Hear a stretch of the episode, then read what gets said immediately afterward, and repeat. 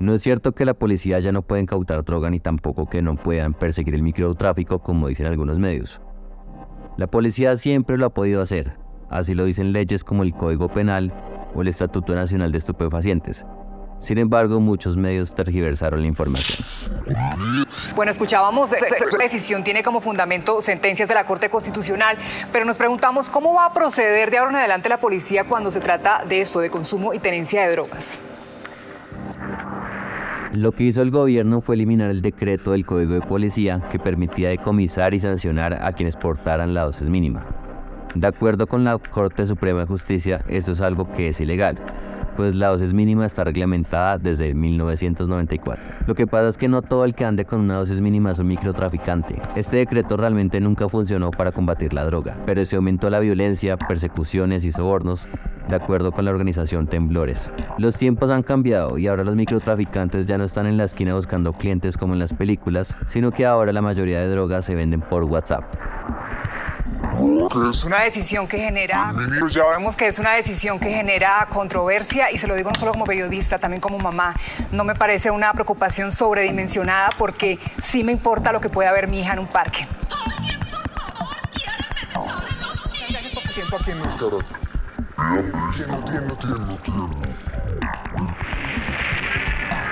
El audio que acaban de escuchar es de Noticias Caracol donde una periodista deja de hacer periodismo y en lugar de tomar un rol de experta en política de drogas, decide hablar como madre para hablar de drogas. Días más tarde, el noticiero, lejos de intentar proponer un debate serio sobre consumo, decide buscar un experto que reafirme la posición de la periodista sin presentar argumentos ni evidencia. ¿Ustedes consideran que con este cambio normativo se podría beneficiar las bandas del microtráfico? Por supuesto que sí. Por supuesto que sí. Eso no es algo nuevo tampoco. Eh, todos sabemos que los, desde que se promovió la, la, dosis mínima, que es una idea que existe en muchos países, no así lo de que cederle los parques o los sitios públicos a los eh, consumidores, eso no ocurre en ninguna parte del mundo. La experiencia, por ejemplo, de Spitzplatz en Zurich fue un desastre completo y nadie lo ha vuelto a repetir en Europa. Nosotros creemos que los microtraficantes juegan mucho con esto de la dosis mínima, la tienen sobre ellos, ahora que no los pueden requisar no se va a poder hacer nada, pero ellos tienen escondidos muy cerca cantidades mucho mayores, de manera que por supuesto creemos que esto va a estimular el microtráfico. Ahora bien, el consumo en el espacio público sigue estando restringido. No es cierto que ahora todo el mundo va a salir a consumir en los parques. Para conocer más de este tema pueden seguirnos en Instagram buscándonos como arroba mínima dosis. No siendo más, vamos con el episodio. Bienvenidos a Mínima Dosis, un podcast dedicado a explorar el tema de las drogas en todas sus dimensiones. Hoy tenemos un episodio muy especial porque tenemos una invitada que vino desde México tenemos a Litzen Moreno Aguilar, ella es bióloga de la UNAM en Ciudad de México y es una persona que se especializó en plantas, sobre todo en la planta de cannabis. Hola Litzen, ¿cómo estás? Qué gusto tenerte.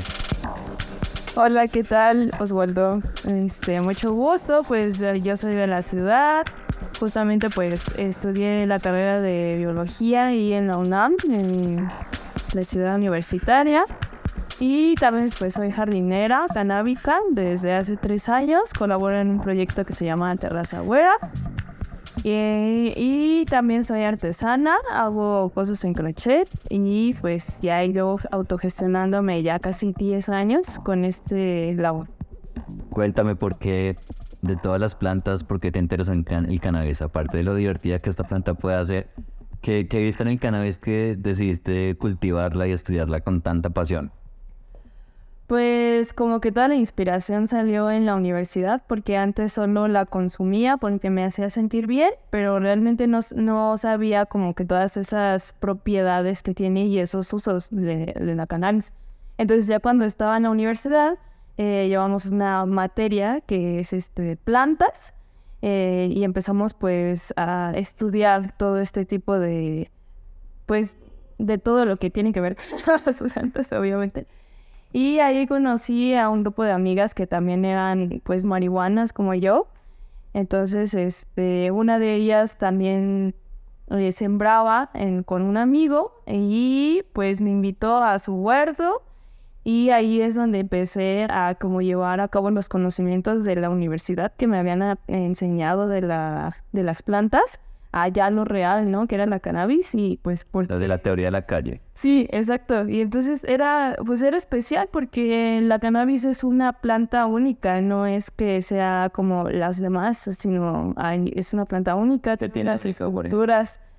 Eh, bueno, para empezar, pues eh, los, la flor pues está muy expuesta, ¿no? También es como el tipo de la amapola, que el órgano sexual, que es la flor, está muy expuesto. Entonces, y forma unas estructuras que son este cálices, le dicen en conjunto, que forman un cogollo, aquí bueno, le decimos en México, aquí les, les dicen moñas, y pues hacen una inflorescencia, un conjunto de flores, eh, pues sí, compuestas por muchos cálices, eh, con pistilos, y aparte, porque es solo eh, pertenece al 15% de plantas con flores que son dioicas, esto significa que tienen el sexo eh, separado. Hay una planta masculina y hay una planta femenina. El 85% de las plantas con flores son, este, la mayoría son hermafroditas. Tienen tanto el sexo masculino como el femenino en la misma flor y se autopolinizan. La cannabis no es de ese 15% así súper reducido que tiene esas características. Y pues los tricomas, los terpenos también, ¿no? Las hojas, hablamos de muchas características morfológicas que son exclusivas de la cannabis. Me contabas que te interesó tanto la planta que incluso publicaste un artículo de tu tesis sobre esta planta. ¿Cómo, cómo fue eso? Pues en realidad fue el artículo eh, fue este, una colaboración con el CISAN, NAM, el Centro de Investigaciones sobre América del Norte, eh, donde pertenece mi asesor de tesis eh, y ellos este, publican una revista mexicana, pero en Canadá, y es sobre divulgación. Entonces, eh, el número, el último número fue dedicado a la cannabis específicamente y varios, pues, mexicanos, este, expusimos ahí nuestras eh, experiencias, conocimientos. Yo básicamente lo que hice fue como exponer mi historia, canábica desde cuando la empecé a consumir hasta ahora que pues ya soy como, pues me especializo en el tema. Y este, aparte, eh, con el mismo, mi mismo asesor, el doctor Aragón Díaz, que pues propusimos un proyecto de divulgación científica para la cannabis, para alumnos eh, del colegio, que es como el bachillerato o allá. ¿No? Entonces, este, propusimos hacer unos videos informativos sobre la planta eh, para exponerlos en estas escuelas y pues como forma de, titulación, pues para aprovechar como justo la, pues la oportunidad para darlo a reconocer en la academia, que pues es en, en la UNAM. y cuéntame, algo que me interesa mucho es que tú de alguna forma estuviste desde la academia eh, investigando la planta, pero también pasaste al activismo con tu proyecto Terraza Güera. ¿Cómo, ¿Cómo fue eso? Claro, eso también es, es muy importante porque pues cuando justo me empecé a meter a lo del cultivo y así, pues justo empecé a conocer pues las dinámicas que hay de, de los activismos allá. Eh, pues nosotros, o sea, somos aparte, pero este sí apoyamos pues mucho el esfuerzo que ha tenido el movimiento canábico allá en México desde el 99, que fue la primera marcha de la liberación de la marihuana allá. Y pues esa gente ha, estado constante y la verdad pues sí es este un reconocimiento que ahorita ya tengan una coffee shop, como por así decirlo, la primer coffee allá en, en México y que pues hayan inaugurado una biblioteca canábica allá en México también con varios textos de información que pues sí son fundamentales y aparte pues son los que organizan las marchas. Sin embargo, pues hay muchas también cosas ahí, pero pues nosotros aparte, eh, pues por nuestra parte, este, hemos pues eh, entrado justo cuando fue en plantón, eh, ahí en el Senado. Mis camaradas fueron de los primeritos que se, que se pusieron ahí. Eh, pues, se, se pusieron a sembrar marihuana en los jardines del Senado. Y Crecieron gigantes las plantas, yo, yo vi eso. Yo vi eso, me encantó porque aquí, aquí también hay un movimiento canábico, pero a veces las manifestaciones no pasan de ser una fumatón. Allá me encantó que de verdad plantaran la- las plantas y crecieron y estuvieron ahí un tiempo enfrente del Senado mexicano, eso me pareció muy avanzado. Sí, pues sí duró varios años, creo que hasta cuatro años duró. Y, pero pues sí se fue reduciendo justamente por el tema del narco, que pues justamente no nos podemos librar, como de que siempre, siempre llega. Y también hay personas que son políticas ahí, pero buscan intereses justo políticos, entrar que es que al Senado, y pues nada más cambiarle las votas al- a los diputados y a los senadores.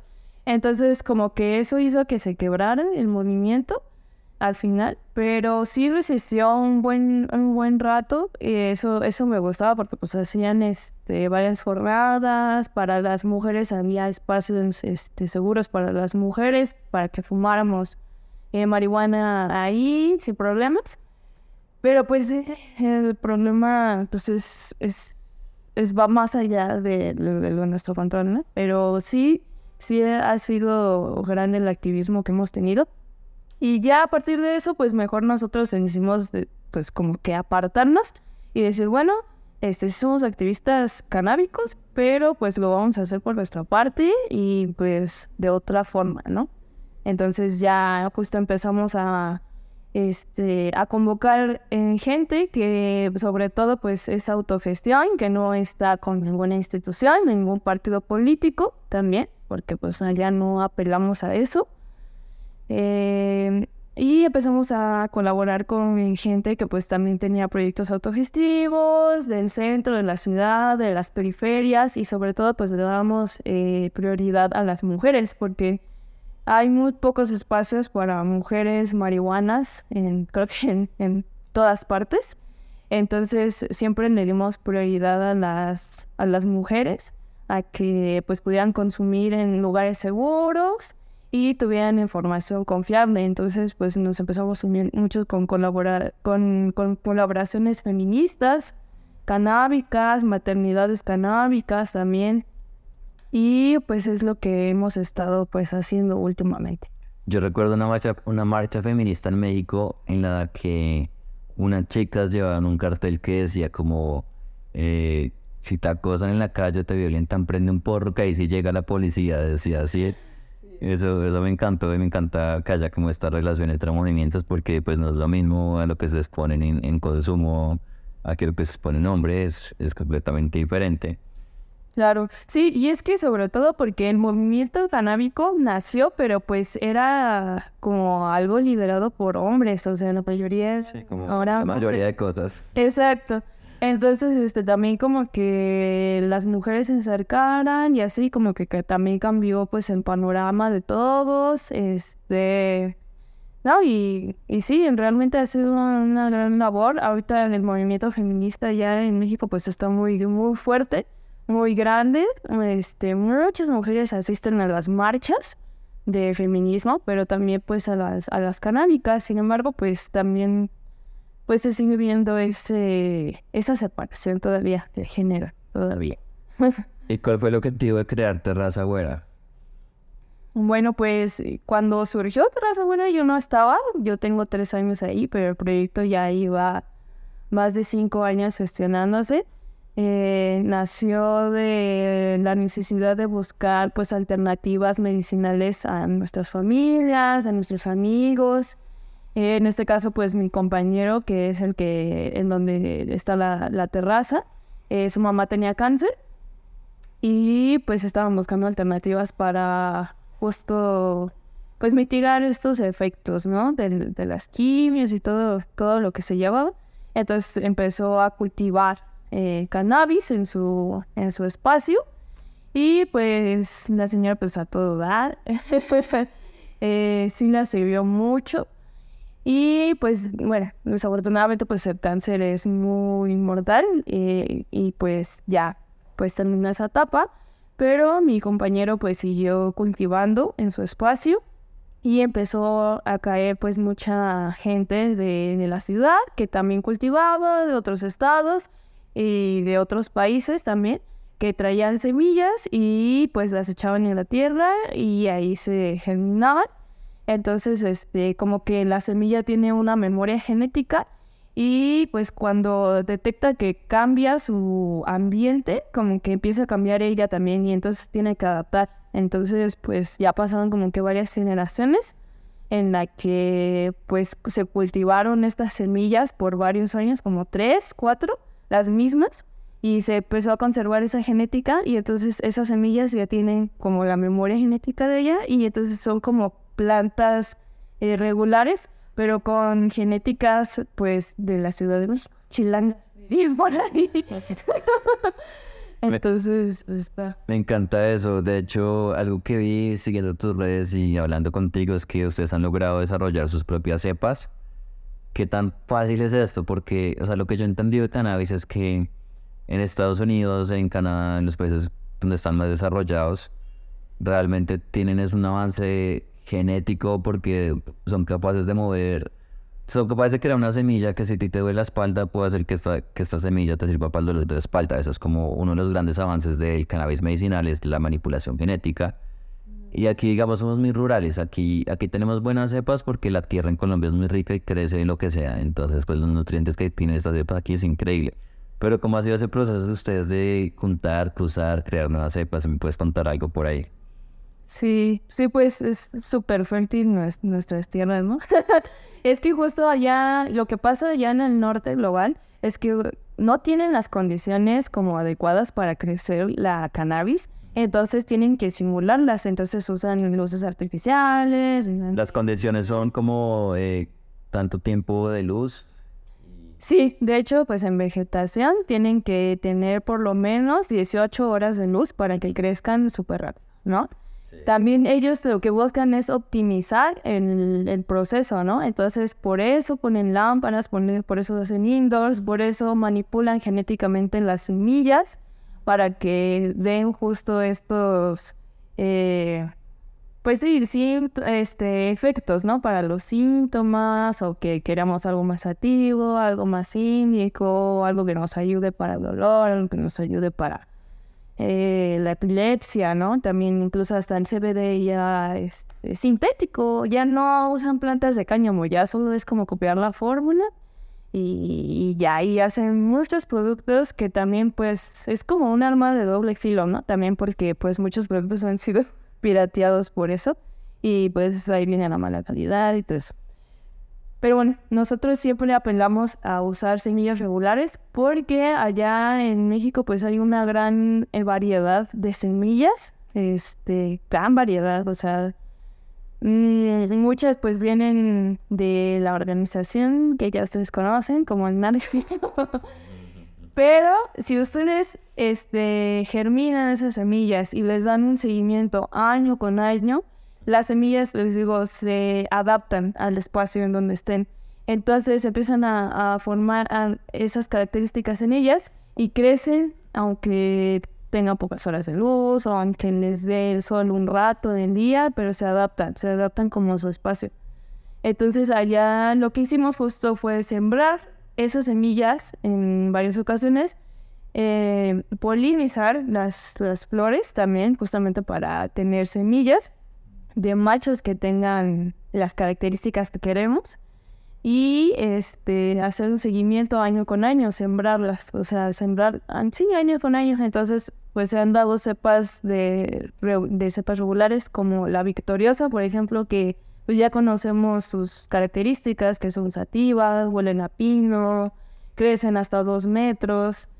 Eh, tenemos otras cepas que son las tortuga, por ejemplo, que esas plantas ya las conocemos porque cuando están en su etapa vegetativa, las, las hojas son como arrugadas y parecen un caparazón de tortuga. Entonces también este, esas ya llevan como seis años de seguimiento. Últimamente, en los tres años que yo he estado ahí colaborando, eh, le he dado seguimiento a una semilla que le decimos Monster. Monster. ¿Por qué? Porque yo la podé, hace cuando estaba en floración y yo la podé, estaba en floración media, todavía no estaba para cosechar, pero yo pues estaba aprendiendo y la eh, podé como si ya la fuera a cosechar, pero no, entonces la dejé ahí y dejé que revegetara y le salieron nuevas este, flores y hasta unas este, flores así como en espiral salieron hasta con cuernitos. Entonces parecía un monstruo, o sea, literalmente parecía un monstruo. Entonces, pues la, la, la la Monster. Y el año anterior, eh, que fue el 2022, sembramos esas semillas que salieron de ahí. Y las plantas crecieron dos metros, tenían las hojas este, rosas, las flores eran así gordas, impresionantes. Entonces, pues le empecé a dar seguimiento a esa cepa. También la crucé con otro macho del- de la misma variedad. Y ahora pues ya también son unas plantas súper hermosas, tienen este, sabores cítricos, dulces. Sabemos que es ella porque se torna de sus hojas eh, moradas, ¿no? Por. Y así varias, y pues mi compañero pues ha venido aquí varias veces a Colombia y ya ha traído semillas de aquí también, em, de cultivadores de aquí. Entonces las cultivamos también allá en México y ya, este, ya han salido las primeras veces, pues sí, como les digo, se tienen que adaptar. Entonces las primeras semillas siempre son como de que se, se mueren o no germinan porque pues no es su condición climática. Entonces en lo que se adaptan, pues ya crecen. Y el año, este año tuvimos este, unas cepas colombianas muy, muy, muy ricas. Y que ahora que estoy aquí y que, la- que pruebo la cepa original, sí saben a, a, es- a la planta que está. ¿Cómo se llaman estos cepas? Es de Patti, que es una cultivadora de aquí. Que pues Pati es la cultivadora. Ajá, es Pati la cultivadora y nos comparte de su autocultivo y es lo que pues fumo aquí en, en, en Bogotá. Y sí, sabe, sabe igualito a lo que cultivamos allá en, México con la cepa. Y te quería preguntar cómo se maneja este tema de las extracciones, cómo, cómo les ha ido con eso. Pues hemos hecho diversas extracciones. eh, siempre fueron las medicinales, justamente por esto del tema de medicinal, eh, que hacíamos RCO, que es una, es una técnica que hacía un canadiense, este Rick Simpson, que él hacía para tratar su psoriasis en la, en la piel. Entonces él hacía una extracción en alcohol y pues, al evaporarse recuperaba una resina que la combinas con aceite y eso lo puedes consumir. Entonces ese aceite este, contiene todos los cannabinoides que nos aportan pues muchos beneficios, nos nutren todo el sistema endocannabinoide. Y este señor lo que hacía era untárselo en la piel y sí, le, le curaba y él juraba y hacían libros y decía, no, este aceite me, cura. Entonces empezó a ser como que muy famoso y esta extracción la replicamos justamente para la mamá de mi amigo que lo necesitaba para, para el cáncer y sí le ayudó muchísimo y ha ayudado a mucha gente para tratar diversos síntomas desde dolor de cabeza, desde dolores menstruales, epilepsia, hasta en los perros también lo hemos este, aplicado y también les ha ayudado, pero pues sí es como un- una extracción eh, full spectrum, le decimos, porque justo tiene todos los cannabinoides, incluidos el THC, pero en pequeñas cantidades. Eh, aislarlo para hacerlo CBD justamente pues ya es más difícil, necesitamos un laboratorio, necesitamos cromatografía, necesitamos más cosas, pero nos ha servido pues para muchas cosas el, el aceite. Eh, también tenemos extracciones eh, tópicas, que son los ungüentos eh, canábicos, que eso se hacen con las hojas de la, de la planta. Y ahí pues lo que extraemos, el componente es el CBD. Y el CBD pues ya sabemos que tiene componentes, propiedades analgésicas, antiinflamatorias.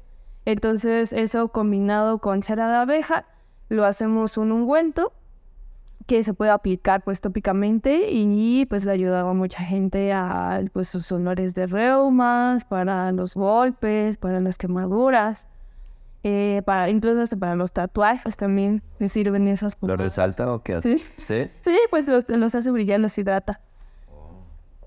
Eh, y también tenemos otro tipo de, de, extracción que es este, ese es como que más recreativo.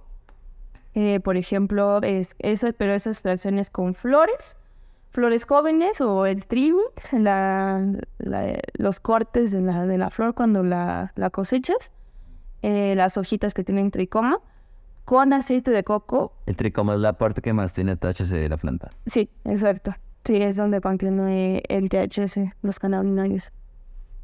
Entonces, eh, usamos estas partes de la planta con aceite de coco, que ese aceite es muy parecido, eh, su pH es muy parecido al de nosotros. Entonces, y sobre todo en, en el de la vagina. Entonces lo podemos untar en las zonas erógenas y hacemos como un tipo lubricante no decimos lubricante porque nuestro lubricante es más bien un sensibilizador de tejido. Sensibilizador de tejido. este, de zonas erógenas, entonces... Le queda mejor, queda mejor venderlo así. Esto no es un sensibilizador de tejido. Exacto.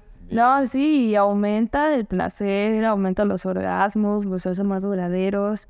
Eh, lo puedes comer, como ya está descarboxilado, lo puedes consumir este comestible y también te pone marihuana. Entonces eso es todo en uno. Todo no, Este, aprovechas todo, todo. Lo malo es que pues el aceite del coco degrada látex, entonces no lo puedes usar con condón, pero este, pues tiene muchas utilidades. Y las últimas extracciones que hemos estado probando, por ejemplo, han sido en la prensa este, eléctrica, que esta es con, en base a toneladas. Eh, tú pones un cogollo y bajo dos, este, son como, ¿cómo se llaman? Placas de acero eh, y con una tonelada mínimo de, de, peso. Eh, puedes justo aplastar el cogollo y entonces lo que hace es, este, como extraer todo el, tricoma. Entonces al final también dependiendo de la temperatura de estas placas, es lo que puedes extraer de un compuesto, ya sea líquido o más sólido, como el shader o el crumble, ¿no? El crumble. Ok. Y este, ahorita ya la última innovación que he estado intentando ha sido con este, bolsas con varios filtros. Y aquí en esta, cuando agregamos este, marihuana y hielos, podemos hacer bubble hash entonces también ya es como una forma también de aprovechar el recorte de las flores que tenemos, porque pues ahorita en esta temporada de cosecha tenemos mucho, mucho recorte y pues lo queremos aprovechar y pues que mejor que el hashish, ¿no? Que es tan rico. Entonces esa ha sido la última innovación, pero pues sí tratamos de pues seguir con aunque haciendo más, más cosas, ¿no? Interesante. ¿Qué tan, qué tan sencillo es como, pues no hasta nivel tecnológico, pero eh, para la gente del común en México, qué tan fácil es como autocultivar? Porque muchas veces el debate es como, no, pues no le compren narco autocultive, pero ¿qué tan sencillo puede ser eso en cuanto a costos, tiempo, dedicación? Como, ¿Qué van a hacer después de eso? Claro, pues siendo una ciudad, pues hay como recursos limitados, ¿no? Naturales. Entonces, por ejemplo, allá, pues los para sembrar necesitamos pues la tierra, algunos elementos pues para el sustrato, que es una perlita, la fibra de coco, que pues afortunadamente podemos obtener de los lugares rurales de allá, que es en, Xochimilco, por ejemplo, eh, o en algunas tiendas agroecológicas que están, pero pues siempre, siempre están en la periferia, o sea, no hay nada en el centro, casi no hay nada en el centro, entonces toca buscar, toca salir justamente a buscar materiales, eh, toca pues tener el compromiso. Eh, también pues depende tu espacio, porque si es en la ciudad, pues mucha gente vive en departamentos y luego pues muchas veces ni siquiera les toca el sol, ¿no? Entonces a lo mejor sí les va a tocar invertir pues en los indoor, en hacer un indoor, en pues sí, comprar lámparas y armarios para pues cultivar, pero si tienes un espacio donde le den sol o así, pues la puedes cultivar ahí es muy fácil. Además, la cannabis, pues es una hierba y las hierbas malas nunca mueren. Entonces, crecen hasta, pues ellas por sí solas crecen hasta en un eh, patio bandío. O sea, donde nadie las podría ver, ahí crecen las, la cannabis. Ya obviamente con la manipulación del humano, la domesticación, la selección artificial y todas estas cosas, pues obviamente podemos mejorar su, su crecimiento y obtener flores pues de calidad muy ¿Qué es, lo que, qué es lo que pasó? Porque realmente hace unos años eh, Colombia importaba marihuana. Hay una cepa famosa en Santa Marta que es la Punto Rojo. Y es muy famosa y era porque era justamente la que simplemente crecía y ya. Ahora con la manipulación esto pues ya está un poco... Ya se desapareció. Sí, ya, ya no vale la pena. Bueno, también llegó la cocaína, entonces ya no era tan... Ya no vale, o sea, te llegaron a decir que un kilo de cocaína costaba igual que un barco lleno de marihuana. Entonces, digamos, el narcotráfico ya no tanto, pero después fue México el que mandaba la marihuana a Estados Unidos. Pero ya, pues, ya para quienes ya tienen como mejores técnicas, pero, pero me encanta cómo ves esa parte de la domesticación, lo rural. No, pues también allá en México había una que era muy conocida, que era la Acapulco Golden. y este, justo. Sí, aquí también hay una que se llama la Santa Marta Golden. Santa Marta Golden, sí. Y es, o sea, ya ahorita ya no existen, o sea, ya es muy poco que lo veas, porque pues ya que todo ya pues la historia es que fueron las historias que llegaron los cuerpos de paz de Estados Unidos, los Peace Corps, que eran hippies que vinieron a ayudar a la gente. Entonces, pues los hippies vieron que había marihuana muy buena y comenzaron a venderla ellos. Y después la gente pues, de la localidad, los hacendados, comenzaron como a generar narcotráfico en los años 70 en la costa colombiana. Y fue con esas cepas, justo con lo que crecía, lo que se llamó la bonanza marimbera. Para el que no la haya visto, les recomiendo una película muy buena colombiana, se llama Pájaros de Verano en la que cuenta todo esto que les estoy hablando. Cuéntame un poco, cuéntame un poco esta red de autocultivo. Eh, ¿Qué tan fácil es como la, el sentido de comunidad de las personas hacia la planta? ¿Qué tan fácil es como organizarse con otros para cultivar y conocimiento? ¿Cómo, cómo te ha ido con eso? Bueno, pues es que organizar siempre es difícil.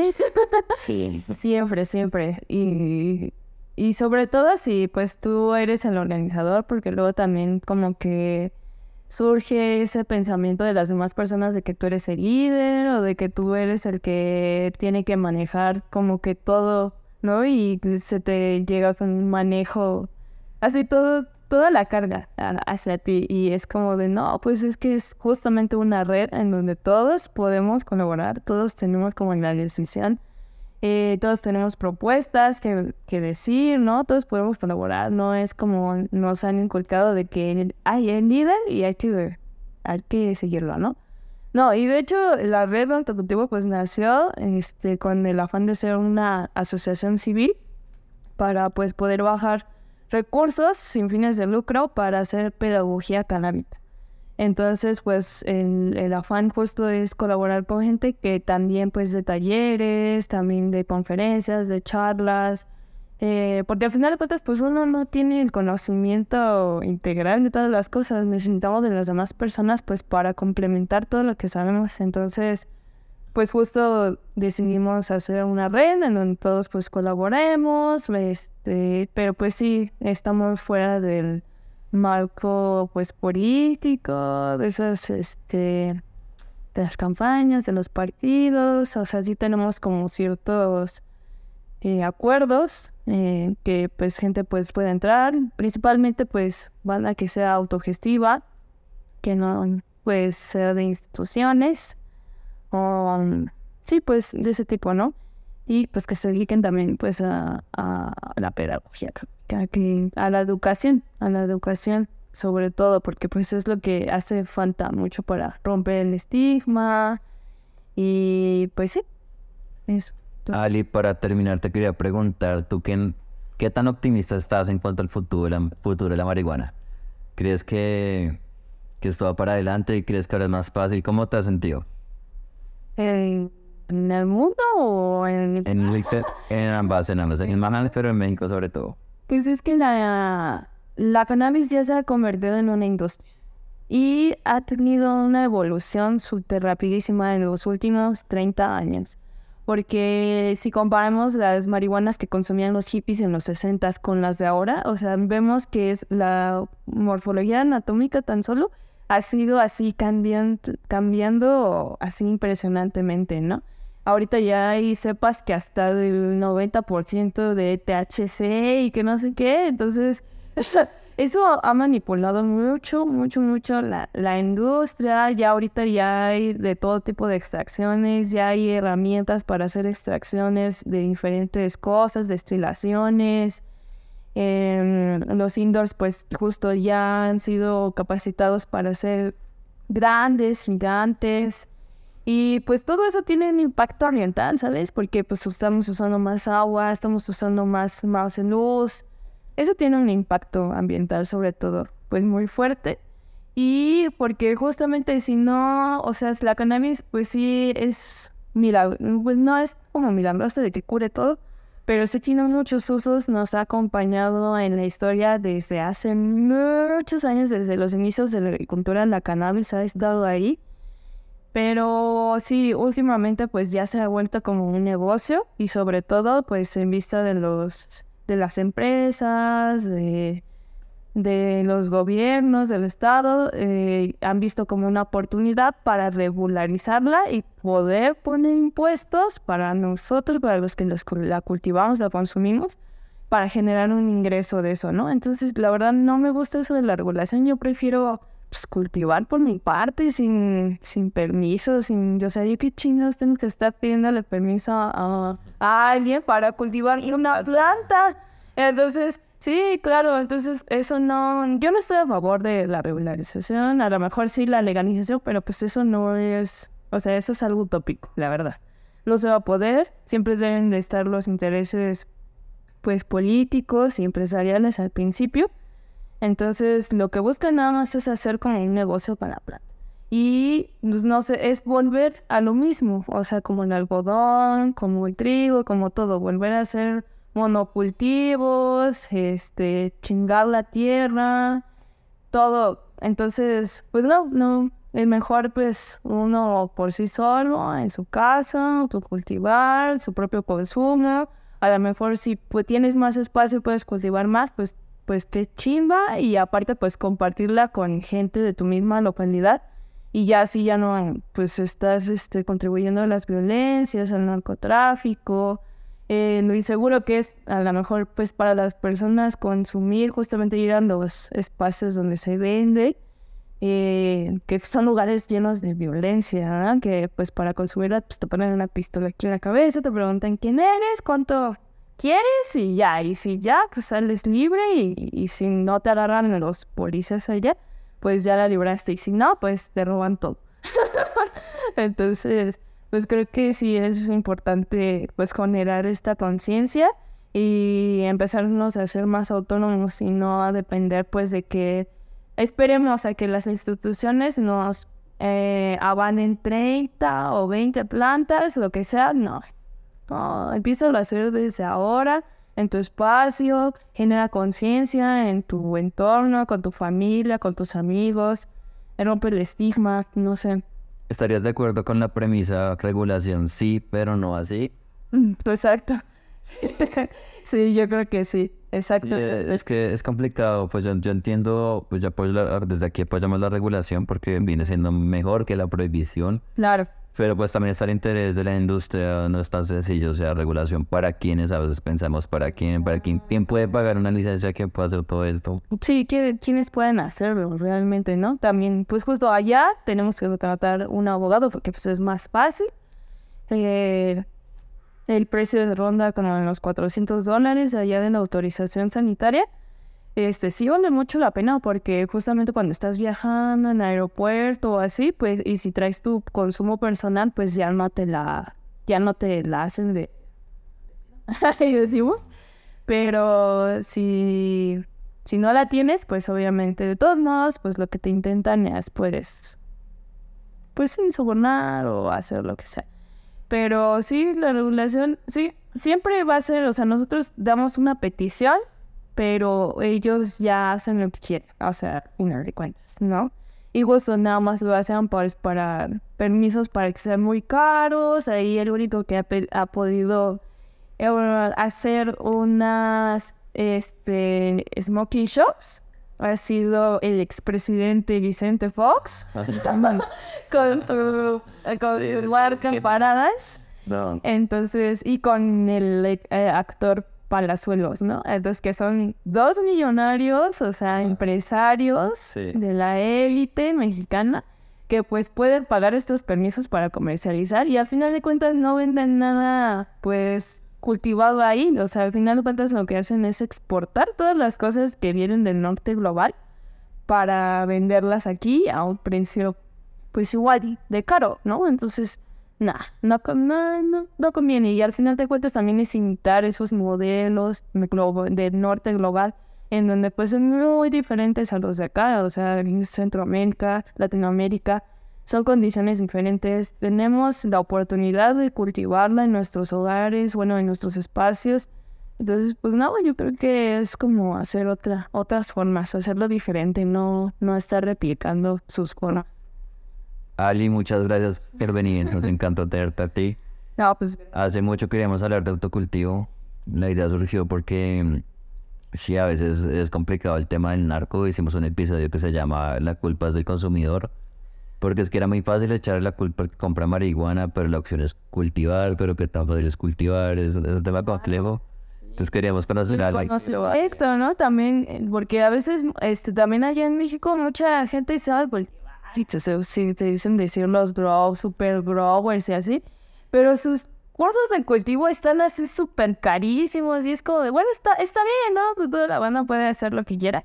Pero pues es, el chiste es compartir, ¿no? O sea, no es como cobrar tanto o algo así. A lo mejor nosotros sí damos talleres y cobramos, pero pues lo del material, lo de, pues, del esfuerzo que se ha hecho de las semillas, que es, pues ya ha llevado varios seguimientos y eso, pero pues no, no lo damos tan caro. Lo hacemos accesible, incluso a veces hasta hacemos charlas gratuitas. Aquí en, en Bogotá, por ejemplo, conocí ahí a un chico en, en, una, en un evento canábico que apenas se hizo, que tiene hasta folletos en donde tú puedes identificar lo del sexo de la planta, los nutrientes necesarios que necesita, y eso lo regalan, y es como de, güey, pues sí, el cultivo es para todos, el conocimiento es para todos, entonces pues es mejor hacer como el acceso de la información más fácil a las personas que incluso no ni conocen, ¿no?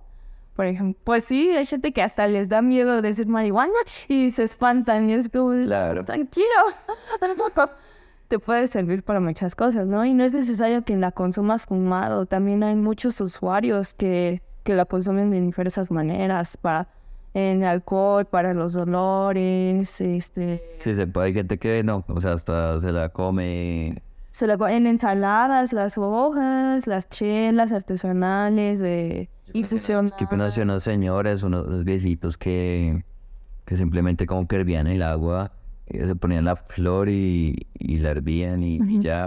Pues ya también los tés, las infusiones, todo, todo, y es, son cosas pues hasta ancestrales, ¿no? Que pues la gente decía, bueno, esto, esto me ayuda. Ah, entonces la, la cultivaban, la consumían. Entonces, pues es, es una planta muy humilde, muy, muy, muy, muy, pues, pues que sirve, sirve para todo, pero es muy especial, la cannabis. Es una diosa de las plantas. Así es.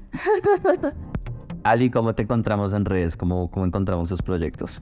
Bueno, pues estamos en Instagram como Terraza Güera con Z, Terraza con Z y Güera con W E E R A. Y eh, como red de autocultivo y pues yo estoy como plata con flor, también ahí comparto pues muchas cosas de divulgación científica, pues soy bióloga, entonces también comparto muchas cosas históricas, culturales. Eh, y por cierto, Terraza Güera no es por para acabar de aclarar, este, es porque en algunas regiones del mundo les dicen a la marihuana huira. Entonces, pues en realidad es terraza huira. Ajá, pero pues ya también, pues en, mex en español, terraza huira. Sí, pues, ay, pues también los invitamos a que si también tienen un proyecto de autogestión, de autonomía, eh, que nos une la cannabis, pues también pueden escribirnos, mandar este... Siempre estamos en convocatoria buscando a banda nueva para que se una a esta red, porque al final de cuentas es, es eso lo que buscamos, hacer una red entonces este, de colaboración. Entonces también si ustedes se quieren unir, tienen alguna, propuesta chimba, pues mándenla y este, en Instagram, escríbanos y ahí vamos a estar. A nosotros nos pueden encontrar en Instagram como arroba mínima dosis, en Twitter o X como arroba dosis podcast. Y también nos pueden escuchar nuestros episodios en plataformas como Spotify, Google Podcast, YouTube o Apple Podcast.